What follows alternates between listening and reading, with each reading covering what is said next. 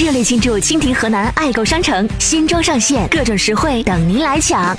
手机点击蜻蜓 APP 蜻蜓河南爱购页面，购买任何产品即可下单免费领取二零一六年郑州广播传媒集团万人健康饮水计划专供，价值九百八十元沁尔康净水器一台，免费哦！健康饮水唾手可得，你还在等什么？现在就点击蜻蜓河南首页爱购吧！专供渠道，专享定制的好商品，在您蜻蜓 APP 收听过程中尽收囊中，购物收听两不误，更多欢喜等着您。昨天下午两点左右，在郑州北三环彩虹桥附近，一辆越野车撞到前方一辆轿车，前面不也堵车嘛？嗯嗯，这个这停停着了，然后他后边后咣当撞上了。这后果严重不严重？你感觉？俺很严重，俺还在跟车上坐着呀。前面车都停了，还能撞上？这越野车司机是咋开车的呀？敲下他窗户的啊，我瞌睡，然后直接趴方向盘上睡，死活叫不醒我。撞了车还能埋头大睡，这心可够宽的。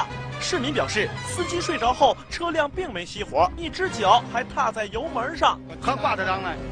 还还是他加速档，啊，这辆事故车啊一直在往前顶，呃，同时两个保险杠产生了摩擦了这种咯吱咯吱的声音，然后人家前面的车赶快拉手刹了，别到这儿。本来还有人担心是不是撞车的时候司机受伤了，等交警一打开车门，满车的酒精味儿，得嘞，看样子又没少喝。